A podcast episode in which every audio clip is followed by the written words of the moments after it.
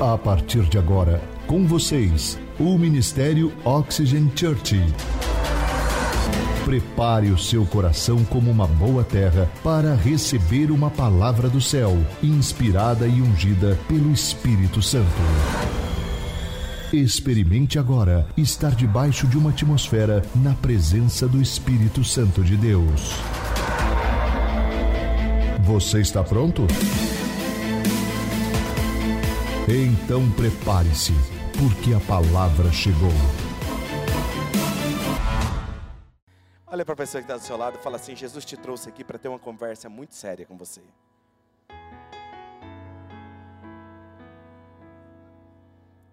Sabe a. Todo mundo tem um quartinho em casa, ou uma gaveta em casa, da bagunça, sabe? Tem lá na sua casa também? Aquele que você não sabe o que, que faz com aquilo, ao invés de você jogar fora, você guarda lá. Não é assim? Daí você fala assim, não, e o pior é que tem gente que tem uma fé que é excepcional. Fala assim, não, um dia eu vou usar. Essas pessoas têm uma fé excepcional, gente. Então, isso é um, um ponto positivo. E eu acredito que Jesus te trouxe aqui porque Ele quer abrir essa gaveta. Ele quer entrar nesse quarto.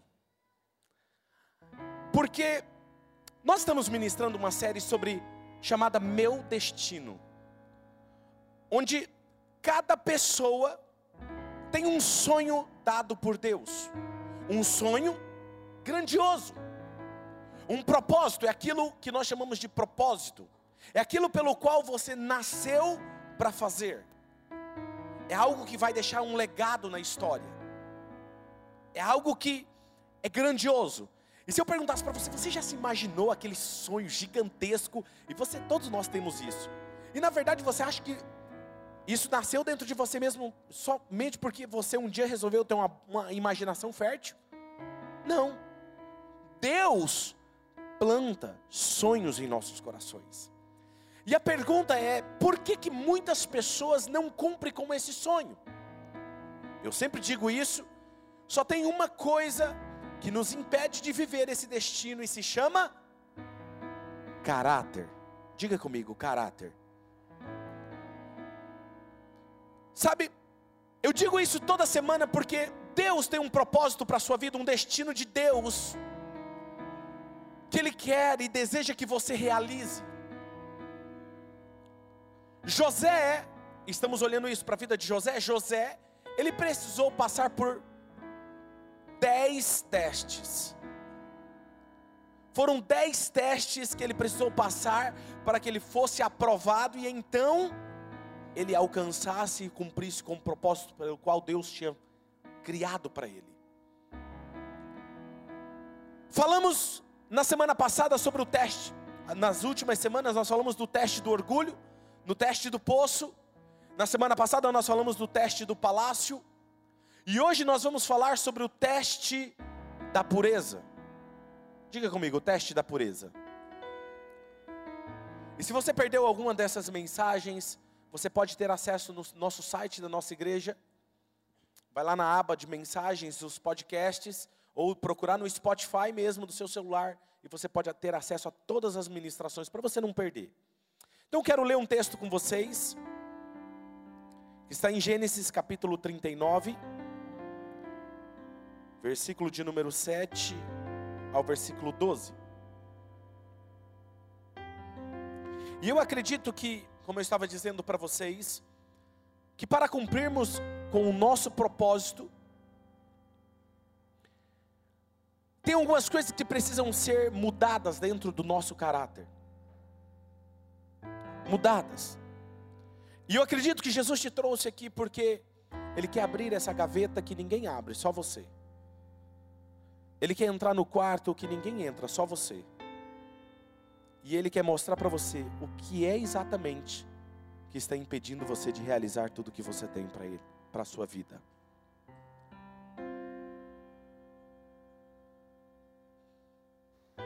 Gênesis capítulo 39, versículo 7 e 12 diz assim: E depois de certo tempo, a mulher do seu senhor começou a cobiçá-lo e convidou: Venha, deite-se comigo. Mas ele se recusou e lhe disse: Meu senhor não se preocupa com, a, com coisa alguma da sua casa, e tudo o que ele tem deixou aos meus cuidados. Ninguém desta casa está acima de mim. Ele nada me negou a não ser a senhora, porque é a mulher dele.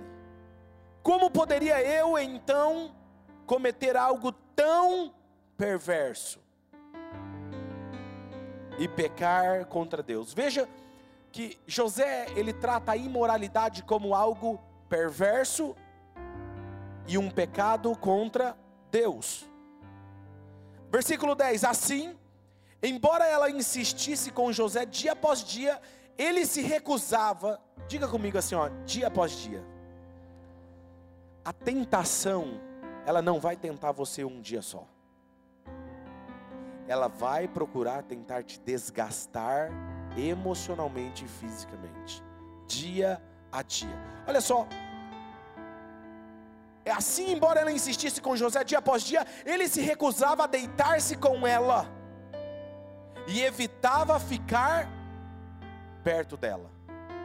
Veja, ele não só rejeitava, mas ele evitava ficar perto dela, porque ele sabia que se ele ficasse perto dela, ele ia ser tentado.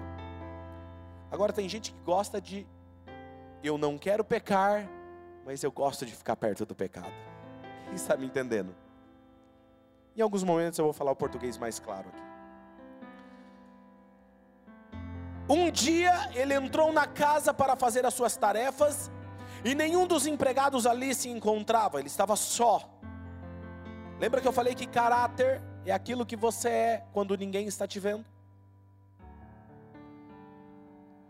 Ela o agarrou pelo manto e voltou a convidá-lo: Vamos, deite-se comigo. Mas ele fugiu da casa, deixando o manto na mão dela. Observa um detalhe nesse texto, muito interessante.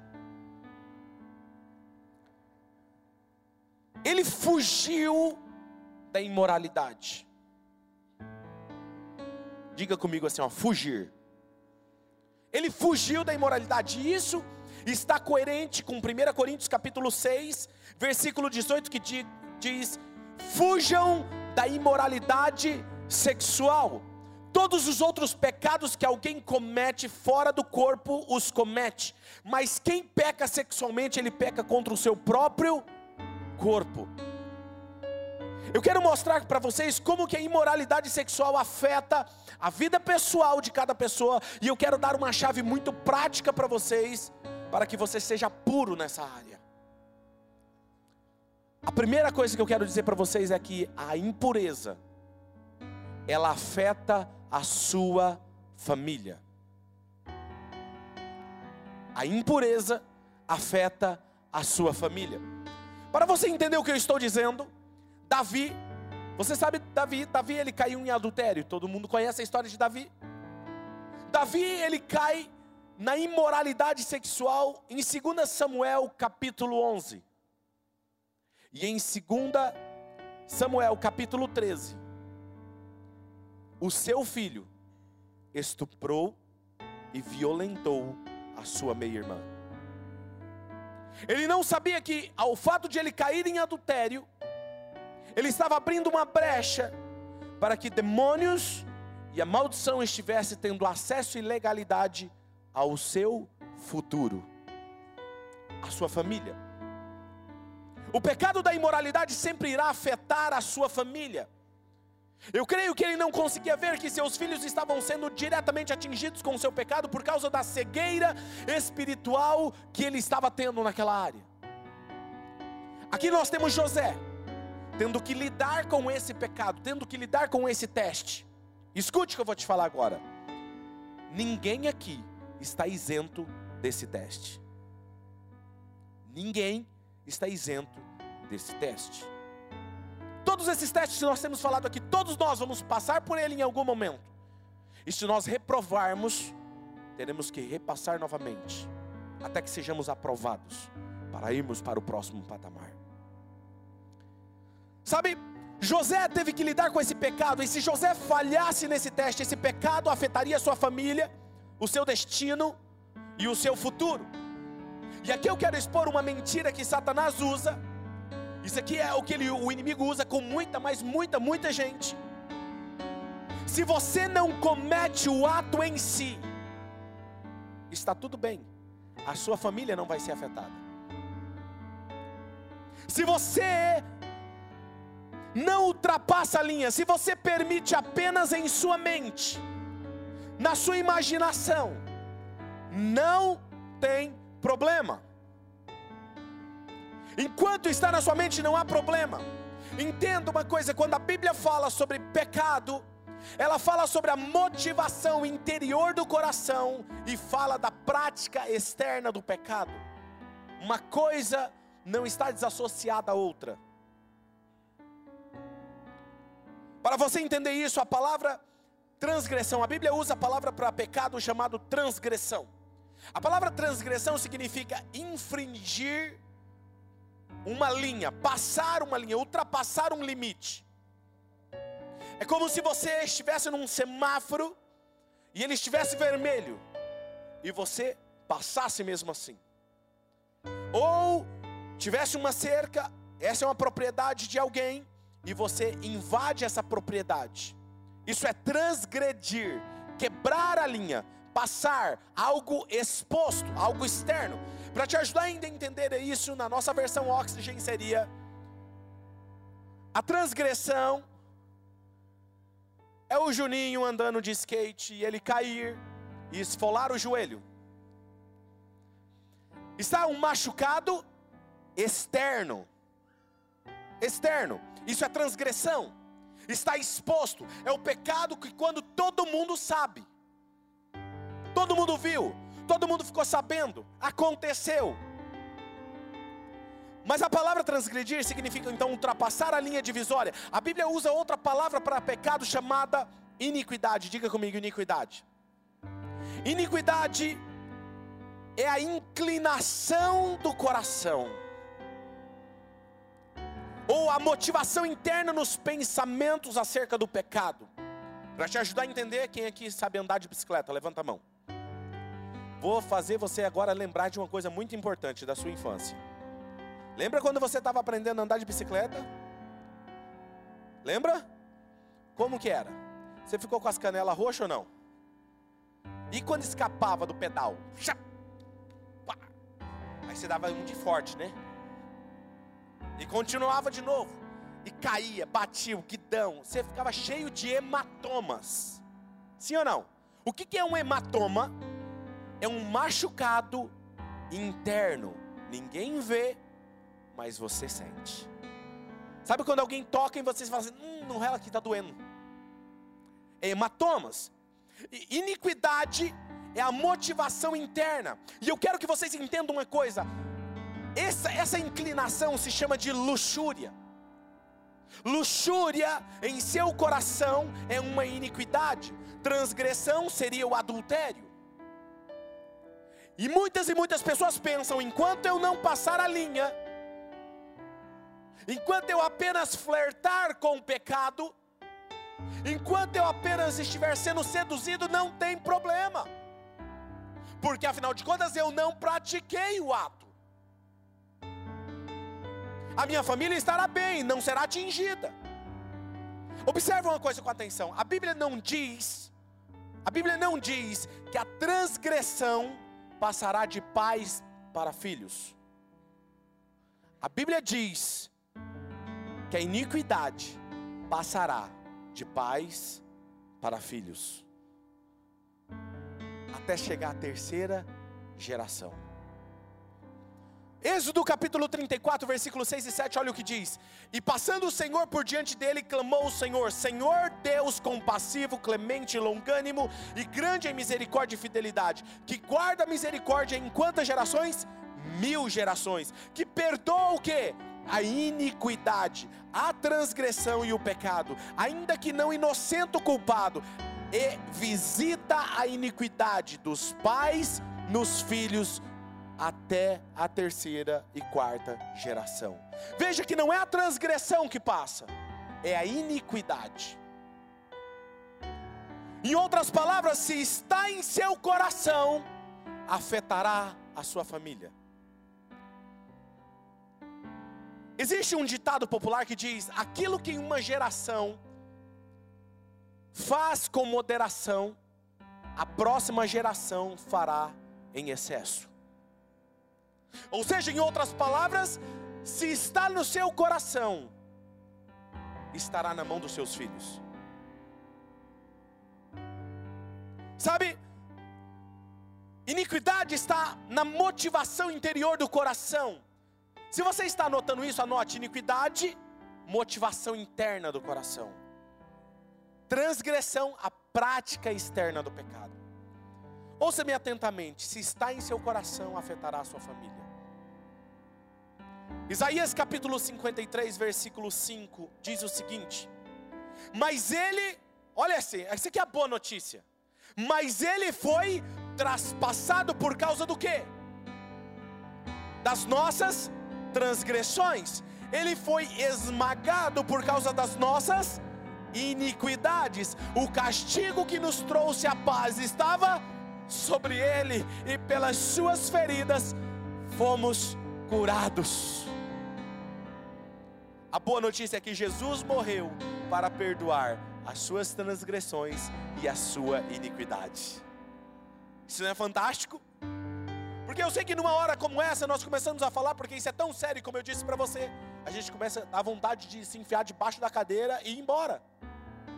Porque todos nós temos inclinações no nosso coração.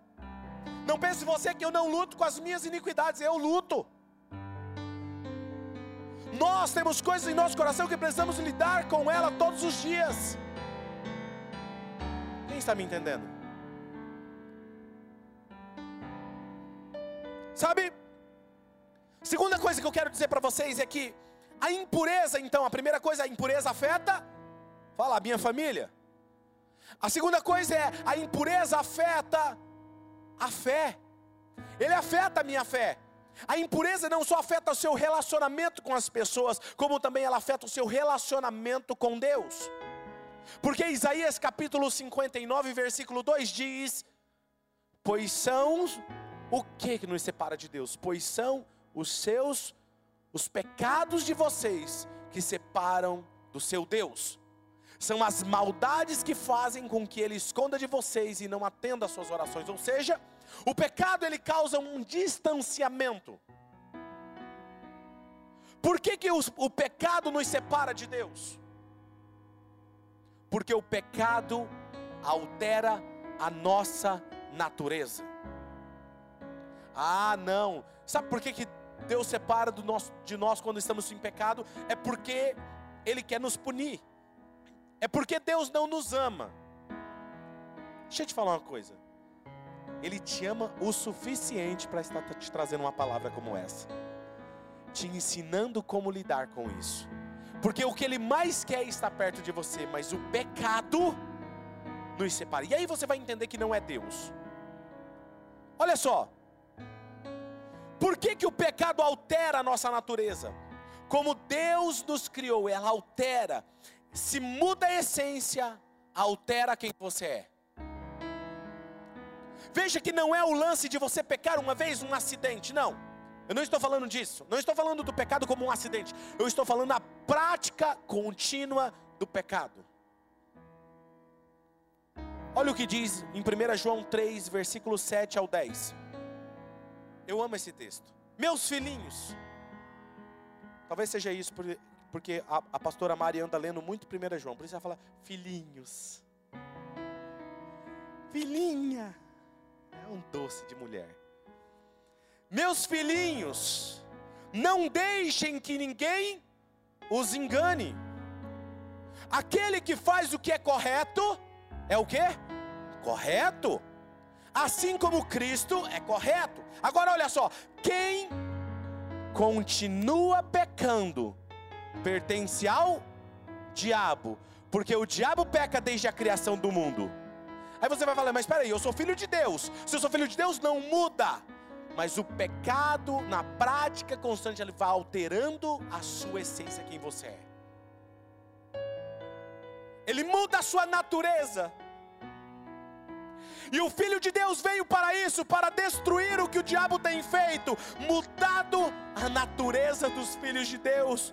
Quem é filho de Deus não continua pecando. Veja que não é não peca. Não é que não peca. Ele não continua pecando, ele não permanece no pecado. Porque a vida de Deus, por que ele não continua pecando? Porque a vida de Deus permanece nessa pessoa. E ela não pode continuar pecando, porque a vida de Deus está nessa pessoa, porque Deus é o seu Pai. A diferença clara que existe entre os filhos de Deus e os filhos do diabo é esta: qual é a diferença? Quem não faz o que é correto ou não ama o seu irmão, não é filho de Deus. Como assim? Porque altera o comportamento, altera. E vamos falar mais sobre isso. Vou dizer para vocês de outra forma. O pecado ele deturpa a imagem e semelhança de Deus. Anjos, imagina um anjo. Eu sei que quando eu falo imagina um anjo, você pensa num anjo loirinho de cachinhos dourados. Né? Outro, um ser de luz. Eu não sei como você imagina um anjo, mas imagina um anjo. Você sabia que todos os demônios eram anjos de luz? Qual foi a diferença que saíram de ser anjos de luz para se tornarem demônios? O pecado, a maldade, deturpou a essência de quem eles eram, e hoje eles são o que são. Por que quem permanece no pecado não entra no céu? Pastor, por que quem permanece no pecado não entra no céu? Outro dia eu ouvi alguém dizendo assim: Não, na verdade eu não. Eu, se eu não for para o céu por causa desse pecado, eu vou, também não vou para o céu por causa de outro pecado. É, é, é, na verdade, é resumir o pecado de uma forma muito, muito ínfima. Eu não peco, não é porque eu quero ir para o céu. Eu não peco porque muda quem eu sou. E eu amo a Jesus, o meu Pai. E se eu amo a Ele, eu não vou jamais que essa natureza deixar essa natureza ser deturpada. Sabe? Porque será que Ele não vai deixar você ir no céu porque você é, Deus é ruim, porque Ele vai te punir? Não, eu não acredito nisso, porque Deus Ele é o amor pleno. Ele é puro amor. Mas por que ele não permite, porque a natureza é alterada. A natureza maligna não tem como adentrar ao céu. E se a sua natureza é alterada, não tem mais jeito. Quem está me entendendo? É, é complexo, é teológico o assunto, mas eu quero que você me acompanhe nesse raciocínio. Vou dizer assim para ajudar você a entender. O que é uma noite? A escuridão. Hã?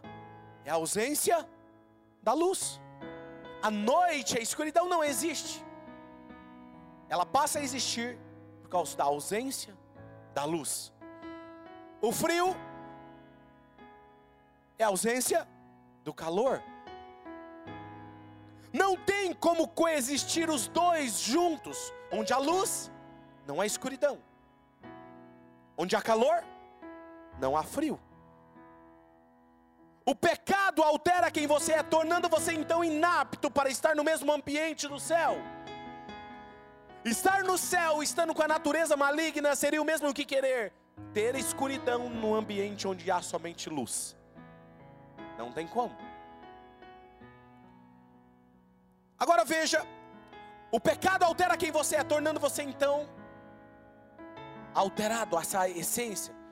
Vou dizer algo extremamente prático sobre a imoralidade para vocês agora. Certa vez, uma jovem me perguntou no gabinete: Pastor, se eu e meu namorado se amam, nós nos amamos. Por que, que eu não posso ter relação sexual com ele antes do casamento? Se nós vamos nos casar e nós nos amamos, que diferença faz um papel assinado? Eu parei e pensei, porque nessas horas você tem que pensar. E pensa um jovem gosta de querer pegar o pastor de jeito, viu?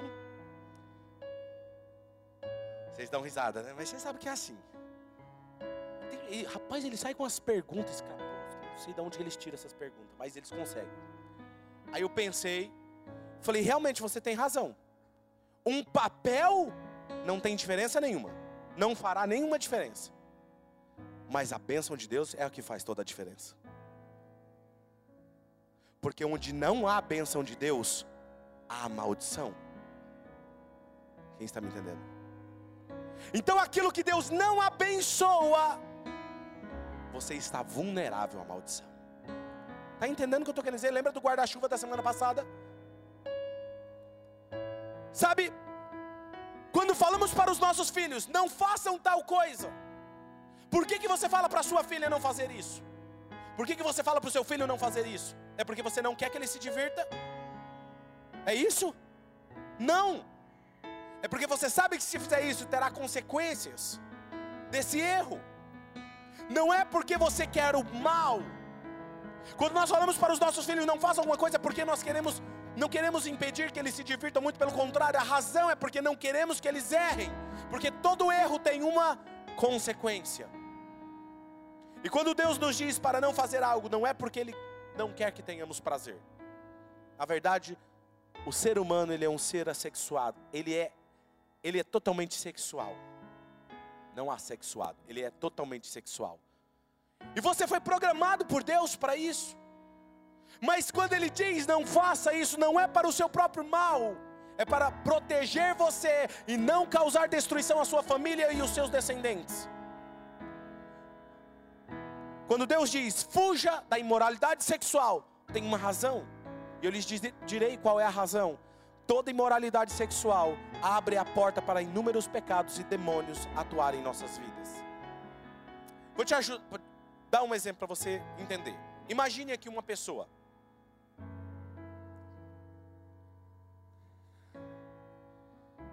Vamos imaginar aqui, eu vou usar eu como exemplo.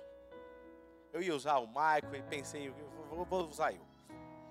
Imagina que se eu resolvo tomar uma, me diz aí uma, uma bebida alcoólica forte, que, que, que vai me embriagar se eu tomar umas 3, 4 doses.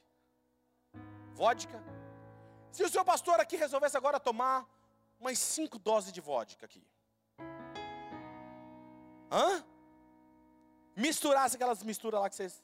Sabe, já sabe, né? A vodka com o que mais? Agora ninguém quer falar, né? Vocês são espertos, né? Pensa numa igreja inteligente, gente. Vocês são fascinantes. Só que seu pastor é mais esperto que vocês. Brincadeira. E aí eu tomei aqui aí cinco doses de vodka. E aí eu tô animado, né? Já tô animado. E aí eu resolvi, vou tomar mais umas biritas aqui e. Tomo mais. Não, não basta, eu vou usar uma droga cheira uma carreira de cocaína. Como que o seu pastor vai agir? Vai mudar a cor do cabelo dele? Vai crescer mais cabelo? Eu posso até imaginar que tem cabelo, né? Eu estou chapado. Mas vai, vai aumentar meus cabelos? Vai mudar minha fisionomia, minha pele? Vai? Não. Eu continuo a mesma pessoa, sim ou não? Mas com um comportamento alterado. Segura essa revelação. Quando alguém está sob a influência do Espírito Santo, ele é a mesma pessoa agindo de forma santa diante de Deus. Uma pessoa que está no pecado, alterada a sua essência de quem ele é, ele está com demônios influenciando ele. O comportamento dele é a mesma pessoa, mas com um comportamento totalmente diferente. Quem está me entendendo? Você fala, mas é a mesma pessoa. Você já viu casos assim? Cara, mas é a mesma pessoa. Como é que consegue fazer isso? Ele era assim, agora é assim. É a mesma pessoa. Quem está me entendendo? Qual a única diferença? É apenas a natureza sendo alterada. E um dos pecados que entra na imoralidade, através da imoralidade, é decepção, manipulação, e o outro é a mentira. Porque você precisa fazer algo escondido. Davi, quando ele foi sexualmente imoral, ele precisou assassinar e esconder e mentir. E quando você tem a prática do sexo antes do casamento, você aprende a mentir. E você, com essa prática, você se torna mentiroso. Isso afeta seu relacionamento com a sua família e com Deus. Logo a Bíblia fala que os mentirosos não herdarão o reino dos céus. Vou dar um exemplo para ajudar você a entender. Eu gosto de ajudar a entender. Uma jovem sai com um namorado à noite, né? Aniversário dos dois. E aí ela vira para o pai, mesmo que tenha uma situação liberal. Vamos imaginar um namoro hoje aí liberal que os filhos podem, os pais sabem, é aquele negócio, os pais fingem que não sabem, mas sabe, aí a filha finge também que os pais não sabem, mas sabe também. Aí continua todo mundo de boa, não é verdade? Dá risada, mas você sabe que é assim. Oi filha, vocês vão sair? Vamos, mamãe, nós vamos ali, nós estamos indo ali. Nós vamos chegar mais tarde hoje, nós vamos ter relação sexual. Tá, e nós vamos chegar mais tarde hoje, tá, pai? Você conhece algum caso assim? Não. Mente descaradamente. Se torna um hábito, tanto para o rapaz quanto para a moça. Agora preste atenção, acompanhe comigo o raciocínio. Eles mentem onde eles irão e o que eles irão fazer. A mentira passa a ser um hábito. Agora o que mais acontece? Viemos ao templo no final de semana, e temos nossos desejos sexuais impuros que não agradam a Deus, está dentro do nosso coração. Estamos com as nossas mãos levantadas, mas com o nosso coração coberto. Tentamos mentir para Deus, como se nós pudéssemos mentir para Ele. E deixa eu te dar um exemplo para te ajudar a entender o que estou dizendo. Fazer isso seria o mesmo que querer esconder em uma mesa. Você já preparou uma mesa de um almoço? E de repente você descobre que a toalha que você está colocando. Quem que? Os rapazes, os homens aqui, já ajudaram a colocar a mesa? Levanta a mão em nome de Jesus. Isso, muito bom. As irmãs já fazem isso praticamente todos os dias. Vocês são incríveis, irmãs. Verdade. Agora, olha aqui comigo. Quantas vezes você já foi colocar aquela toalha que você achava que estava limpa e de repente você, com a claridade do dia no almoço, estava suja? Aí você, hum, não dá, essa aqui está suja. Não é assim? É impossível você esconder uma sujeira, um lixo, onde há luz. Quando nós entramos na presença de Deus, a palavra de Deus diz que Ele é o Pai das luzes, e a luz da Sua glória expõe as nossas imperfeições, expõe as nossas inclinações e os nossos pensamentos mais obscuros que realmente mostra quem eu sou e o que nós fazemos. Queremos mentir, queremos esconder, não queremos ir no culto. E o pecado faz duas coisas com você: o inimigo usa o pecado para te manipular, ou ele te tira da igreja porque você não quer se sentir envergonhado diante de Deus, ou ele te faz um mentiroso dentro da igreja. Mas por que eu não deveria ter medo de haver a sujeira? Eu não deveria, porque eu não tenho que ter medo de eu colocar uma toalha para servir a minha mesa. Se eu sei que ela está suja, não tem problema. Se eu sei que está suja, o que eu faço? Coloco para lavar. Quem está me entendendo? O fato de estarmos na presença de Deus e Ele trazer à tona todos os nossos pensamentos e inclinações erradas não deveria nos trazer medo. Muito pelo contrário, deveria nos trazer a consciência de que precisamos dEle e da graça dEle todos os dias. O pecado nunca nos deveria afastar de Deus, porque a luz da glória dele deveria nos levar a tratar dele. Sabe quando você cai, quem aqui já caiu e esfolou o joelho feio na infância? Os arteiros. Pode levantar a mão, confessa agora em nome de Jesus. Já começa confessando o pecado, porque quem confessa prospera. É isso aí.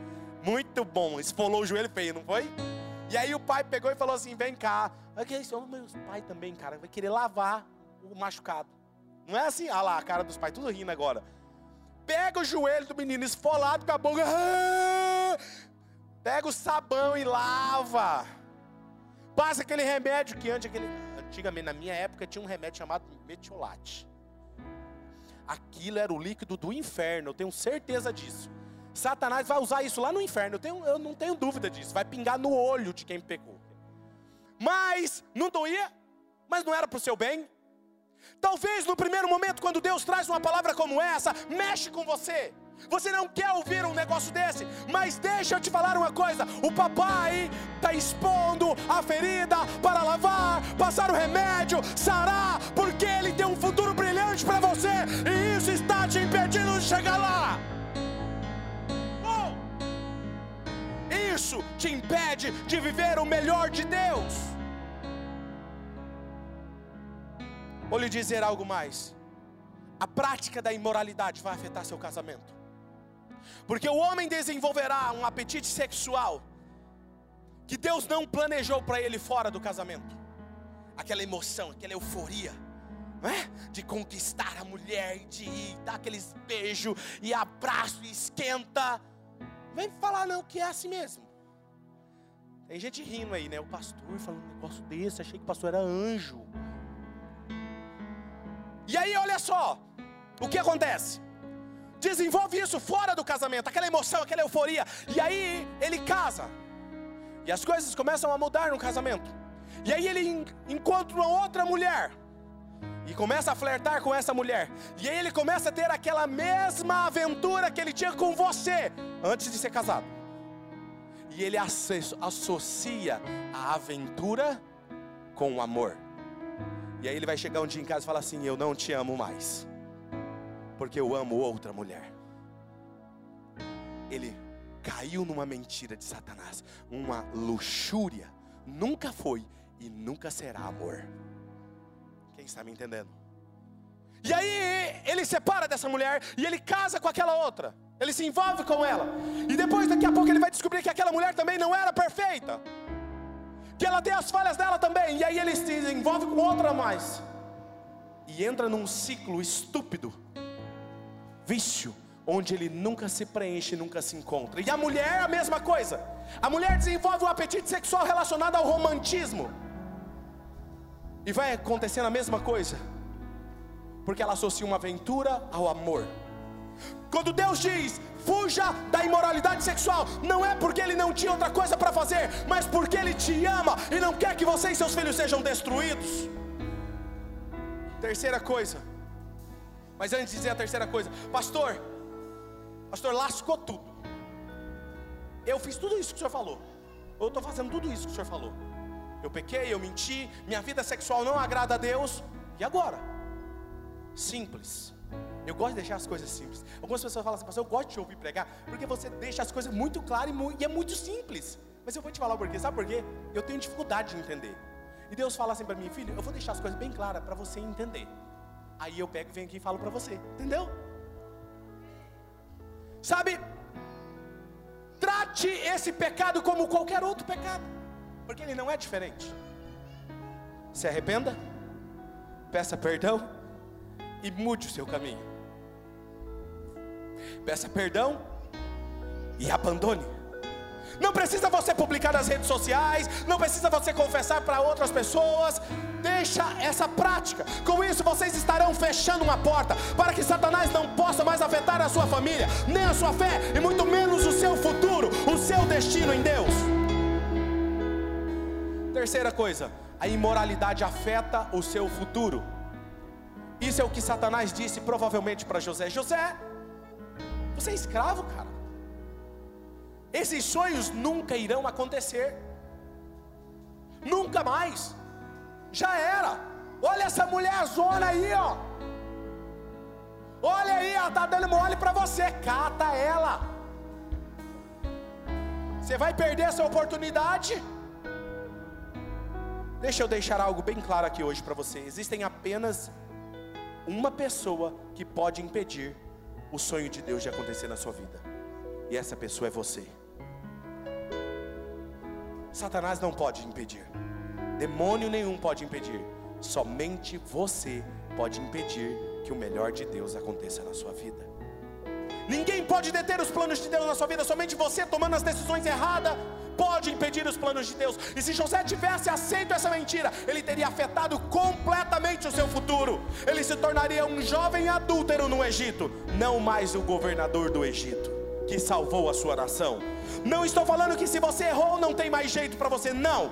Eu estou dizendo que se você continuar nesse caminho, o caminho do pecado, você poderá não cumprir o seu destino de Deus para a sua vida, se você não se arrepender e mudar a inclinação do seu coração, porque a prática do pecado e a obediência a Deus são caminhos totalmente opostos. Caminhar na prática do pecado é andar na contramão, o oposto do guarda-chuva da presença de Deus.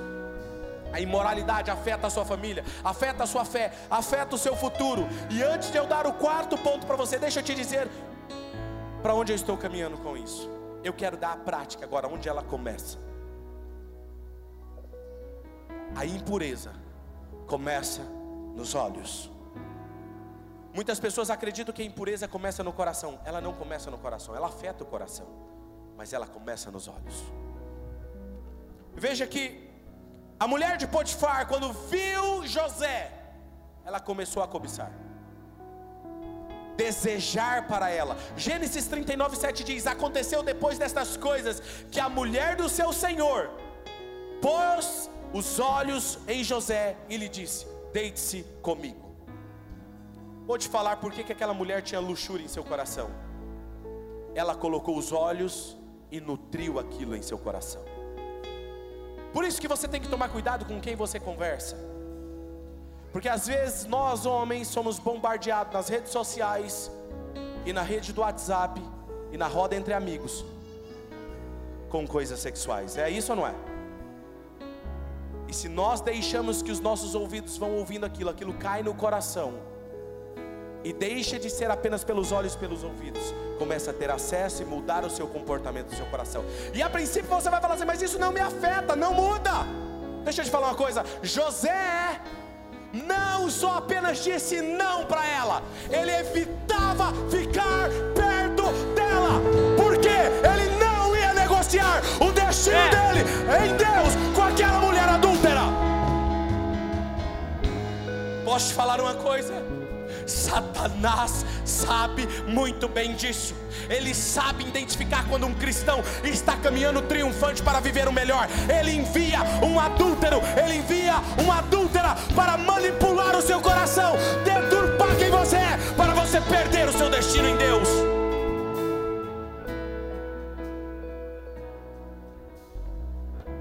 Uh, vou te falar, treine os seus olhos treine os seus ouvidos. Mateus 5:28, Jesus disse: Mas eu digo, qualquer um que olhar para uma mulher ou para um homem e desejá-la, desejá-lo, já cometeu adultério com ela ou com ele no seu coração.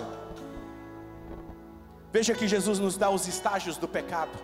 Como que ele acontece? Olhar, depois ele cobiça, que é a luxúria e depois vem a prática, o adultério. Se você não quer a luxúria, que a luxúria esteja no seu coração, não olhe. Uma dica que eu dou aos casados: se você tem um problema nessas áreas, nenhuma dessas áreas, fale com o seu cônjuge e lute juntos. Lute juntos. Jesus nos dá a chave para vencer isso. Mateus 5, 29 e 30. Se o seu olho direito faz pecar, arranque-o, lance-o fora, porque é melhor você perder uma parte do corpo do que ser todo ele lançado no inferno. E se a sua mão direita te faz pecar, corte-a, lance fora, porque é melhor perder uma parte do seu corpo do que ir todo ele para o inferno. E aí vai chegar alguém que outro dia com a mão amputada, ou com o olho arrancado. Não faça isso em nome de Jesus. Eu vou te explicar o que a Bíblia está dizendo. Jesus está dizendo: seja radical com o pecado, ou o pecado será radical com você. Irá mudar a sua natureza divina e você será alterado o seu comportamento para uma natureza maligna. Mulheres, por favor, me entenda, as irmãs, mulheres. Se o seu cônjuge abrir o coração com você sobre isso e falar que ele tem uma dificuldade nessa área, não o condene, não o julgue, não se sinta insegura. Você ainda continua sendo a mulher da vida dele, a mulher mais linda para ele, porque ele está dizendo: é, Eu tenho um problema com a luxúria, não é um problema com o amor. Mas aí, quando o marido pede ajuda para a esposa, o que acontece? Satanás coloca no coração da, da esposa: Ele não te ama, ele não te ama, ele não te valoriza. Quem está me entendendo? A mulher de Potifar, escuta. Como eu disse, o problema da luxúria não, nunca, nunca foi e nunca vai ser amor. A mulher de Potifar não amava José. Porque se ela amasse José, ela não teria mandado José para a prisão durante 13 anos, sem ele ter feito nada. E a próxima mensagem da semana que vem, o teste da prisão. Mulheres, deixa eu falar algo para vocês. Se o homem diz, se você me ama, faça sexo comigo antes do casamento. Se você der o sexo para ele, para segurar ele, será pelo sexo que você vai perder ele. Vou repetir. Se você cede o sexo para segurar o homem que você ama com você, será pelo sexo que você vai perder ele. Quero te dar uma outra chave para vencer as inclinações internas do coração, guarde isso. Busque sempre ter um relacionamento com Deus e com a Sua palavra. Davi descobriu essa chave para lidar com as más inclinações do seu coração. Veja esse texto, Salmo 119, versículo 9 ao 11. Olha disso, olha isso aqui, por favor, preste atenção. Como pode o jovem manter pura a sua conduta? Vivendo de acordo com a tua palavra. Eu te busco todo, de todo o coração. Não permita que eu me desvie dos teus mandamentos. Eu guardei no meu coração a tua palavra para não pecar contra ti. Relacionamento com Deus e com a palavra te impede de ir ao pecado. Relacionamento com Deus e com a palavra te transforma em alguém melhor, te afasta do pecado e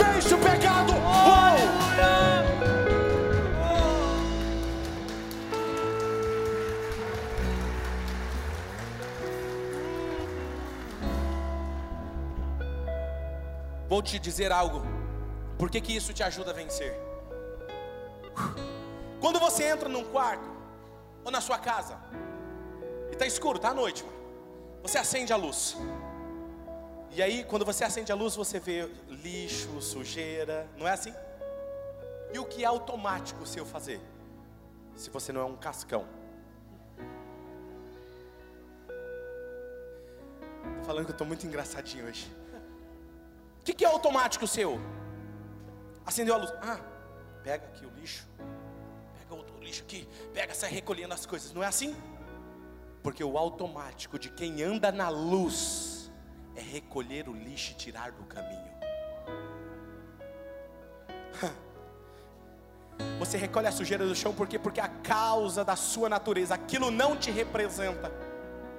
Não preciso dizer para você que o seu chão está sujo. Eu não preciso chegar na sua casa e falar assim: Ei, Marlene, eu vim tomar um café aqui na sua casa, mas olha aqui, está sujo aqui o chão, minha filha.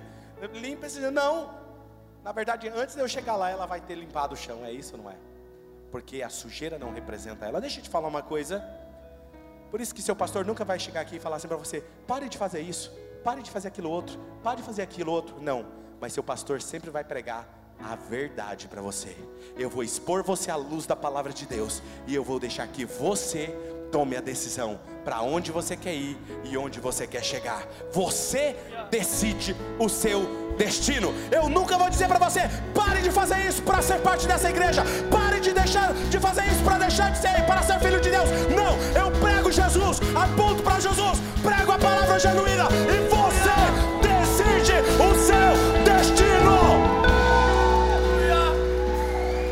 Você decide o seu destino. Sabe? Eu só preciso acender a luz da palavra e da presença de Deus. Você mesmo retira, vai tirar da sua vida tudo que não representa a sua natureza. E isso acaba sendo transformado. Deixa eu te fazer uma pergunta agora.